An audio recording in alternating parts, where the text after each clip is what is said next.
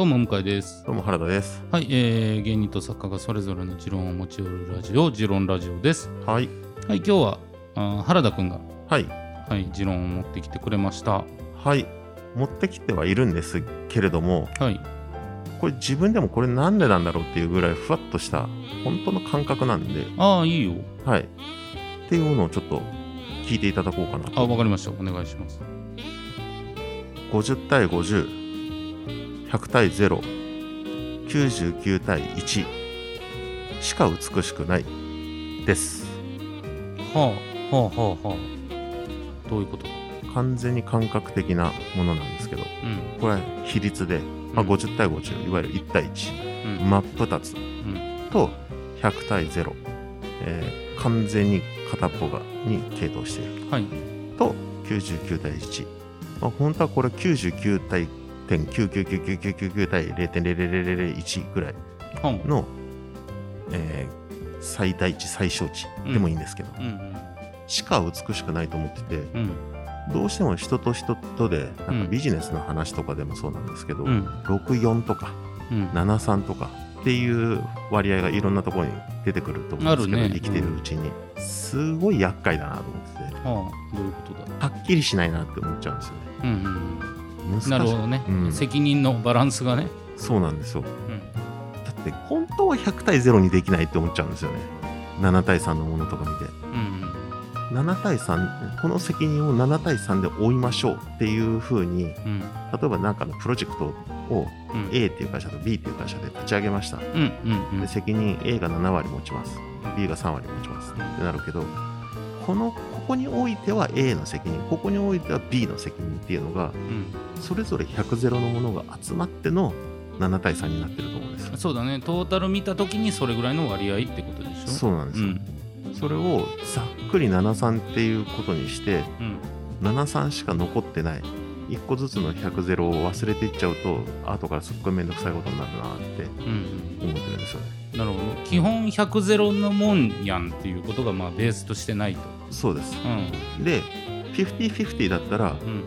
それはそれでなんとかなるうん。と思ってるんですうんっていうのが、まあ、えー、01しか美しくないとか、そういうことだと思ってて、うん。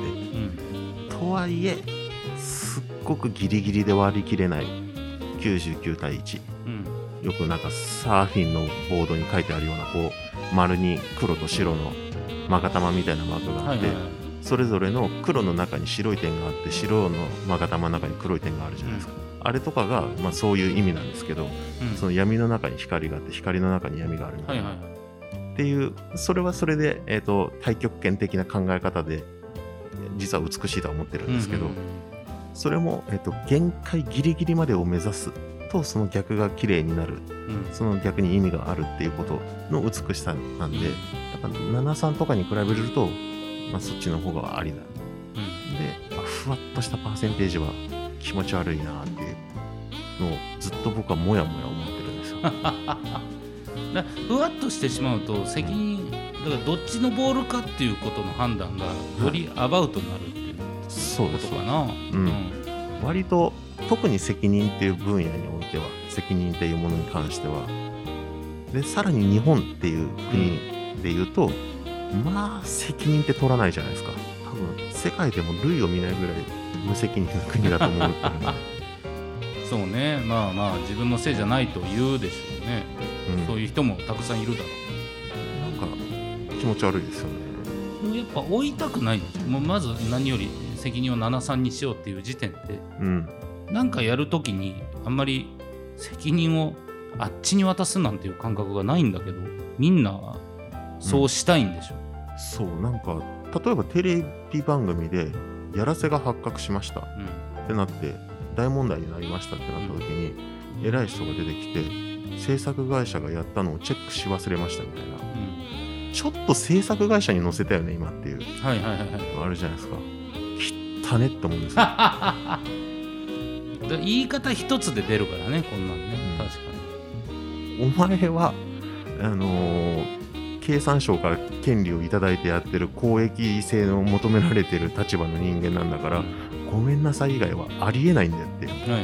100の100のごめんなさい以外ないんだよっていう、ん。なんかそういうの気持ち悪いですよね。でもそうならないよね。ならないですすごい毎日いろんなものを見て気持ち悪いなと思いながら生きてるんですけど。ようそんなこと思いながら生きてるな。辛いですね、辛いなそれは。うん。いやだから何なんだろうね。責任の所在。まあなすりつけたいのか。うーん。俺のせいじゃないって思ってる部分もあるやんっていうことでしょ。そう責任っていうことに関してはもうそういうことが多分多いんだと思います、俺も結構やっぱそれはちょっと逃げてる部分もあるんだろうな今考える僕も逃げちゃうんですけどと、うん。結局自分のことになっちゃうと。でもき汚いですよね。俺いっつもさ、はい。あのまあ今日もそうだったんですけど、はい。あのタクシーが混んでて遅れますっていうのがはもうむちゃくちゃタクシーのせいにしてるいやんむちゃくちゃタクシーあ何の意味もないです。うん、うん、だって遅れてんだからっていうこととあのタクシーに乗る時間はもうちょっとじゃあ早めなさいよ混む可能性あるんだからっていうのもあるはいんでね毎回いつもうんしょげるんだけど。うん。ああいうことよね。なんか一個それ言わんでいいけど。そうだでも言っちゃいますよね。言っちゃう。でもううん。ん、これは事実だから伝えないといけないしそのまま「すいません遅れます」より、うん、与えられた本当のことをまず一回言っておきたいっていう気持ちもあるんだよね。うんなんか例えば僕がそれを言われる立場だとしたら、うん。例えば今日がもし10時入りだとしていつも朝9時半にタクシーを呼んだら間に合ってるんですけど今日に限って渋滞をしていたと。うん。で今まで、えー試行回数10回20回あってで初めてなんですって言われたら仕方がないかなって僕はちょっと思います。うん。わかります。ただその試行回数もわからないし本当に9時半に乗ったのかもわからない中で道が混んでてはなんかふわっとするからふわっとするうんだから道が混んでての前にまずタクシーに乗り遅れてないっていうそうなんですよ その可能性は全然こっちからしたら払拭できてないんですよね。ああそうやんなうん。実際本当に乗り遅れてることもあるしさうん。山ほどうん。そこはやっぱ逃げちゃうんだよなふわっと73にふわっと73のやつやな。そう。これな。ふわっと。で、なんだったら、ずるずるっと全部タクシーに持ってきたい。タクシーとオリンピック。オリンピックとからね。にずるずるっと持ってきたい。うん。と思ってるんじゃないかみたいなね、うん。でもでもそのなんていうの？な73の7の謝り方はするよっていう。ああなんかはこのずるいここのこの3文字で責任をちょっと寄せる、そのなんかっていうい。うんうんうん。ああななんかすいませんでしたはいはいはい、ありますよね。何かってないあの、多分本当に日本って、日本ってなのかどうかわかんないですけど、責任者になる教育を受けてないじゃないですか。ああそういう授業はなかったねあのー少なくとも僕が知ってる限りだとうん。海外にクリティカルシンキングの点数っていうのがあるんですよ。うん。それは物をどうやって捉えられるかとかいううん。のの点数をつけるんですけど、うん。多角的に見えれてるとか、で一切やっぱ日本の教育ってないじゃないですか。うん。やっぱ別に海外が素晴らしいってわけじゃないんですけど、うん。日本はものすごく優秀な兵隊を作るシステムで教育してるから、はいはいあの将軍は生まれないんですけど、うんもうちょっとその責任を負う人間を作ってもいいような気がするんだよなって、でその100を終える人うん。間は純粋になるんじゃないかなと思うんですよね。うん。難しいよね。絶対逃げるもん。うん。もう染み込んでるもんね。それが今から俺帰れる自信はあんまないもん、うん、まあそうなんです。うんそれはもうしょうがない。例えばですけど、ジェフ・ベゾスっていうはいあのアマゾンの創業者はいはがもう立ち上げて、例えばアマゾンに不具合があった時に、い、うんうちの制作の人間がちょっと悪いって言わないと思うんですよね。なるほどね。ジェフ・ベゾスは自分で責任取ると思うんですよ。すみませんでした。多分、マーク・ザッカーバーグだって Facebook に何か問題があったらごめんなさいって言うと思うんですよ。うん。で、まあ、こうこうこういうことがあって、ごめんなさいで頭を下げる。で多分他人の責任にしないと思うけど、日本の首長とかは、なんか下の責任にしそうなうーん、なるほどね。ああくまでねイメージもあるだろう、イメージもあるんですけどうん。っていうのがもう人の中で生きていくと辛いんでうん。100ゼロのものっていうと、まあ、急に話飛ぶかもしれないですけど、はい。例えばドライヤーってあるじゃないですか。旅館に置いてあるようなドライヤー、ボタンを押したら温風が出る機能しかない安いドライヤーってあるじゃないですか。あるね。あれって機能1個じゃないですか。あれって100ゼロで美しいなと思ってるんですよ。うんはあ昨日1個だから。はい機能1個だ、はい僕もドライヤーみたいに純粋に生きていきたいなって思う時があって。いやいやいやそのドライヤーもその制限あるやん。その1個しかないドライヤーっていうね。その1個しかないドライヤーがどれだけ純粋かって。なるほどね。そのないものねだり。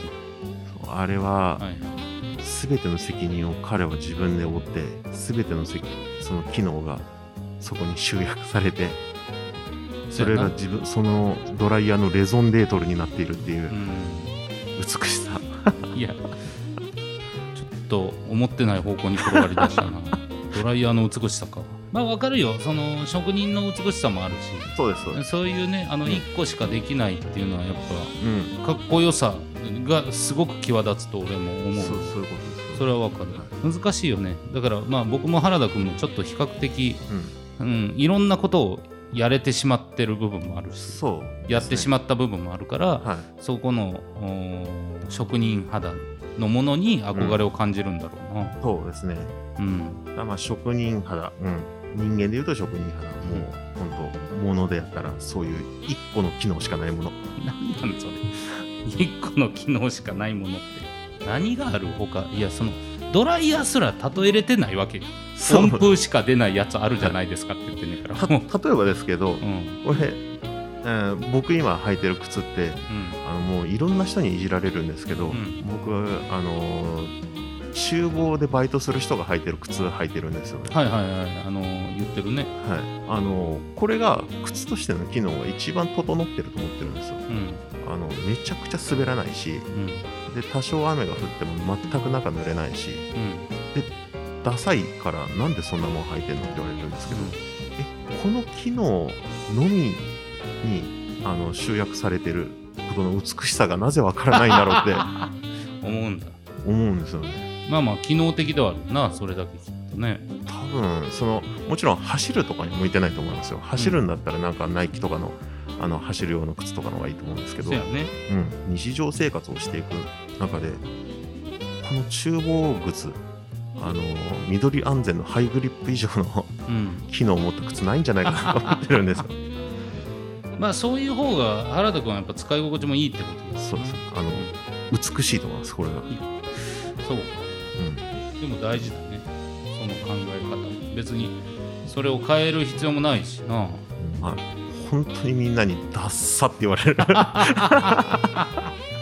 それぐらいか。それでも変えないってことはやっぱ。もう買えないです。もう何年もずーっとハイグリップしか履いてないんで。美しい。そういうことですね。なんか不思議な持論だね。なんか、うんまあ感覚の部分がでかいけど感覚ですね、へ日々あ気持ち悪いっていうものを思いながら生きてるっていう。えうん。生きづらいな。生きづらいんですよ。めちゃくちゃ生きづらいだろうな。まあでもうんし分かるよ。それはもう仕方ないし。思い出したらもうキリがないし。キリがないんですよね。もうそれでもこのハイグリップを履いてシンプルなドライヤーで髪を乾かして。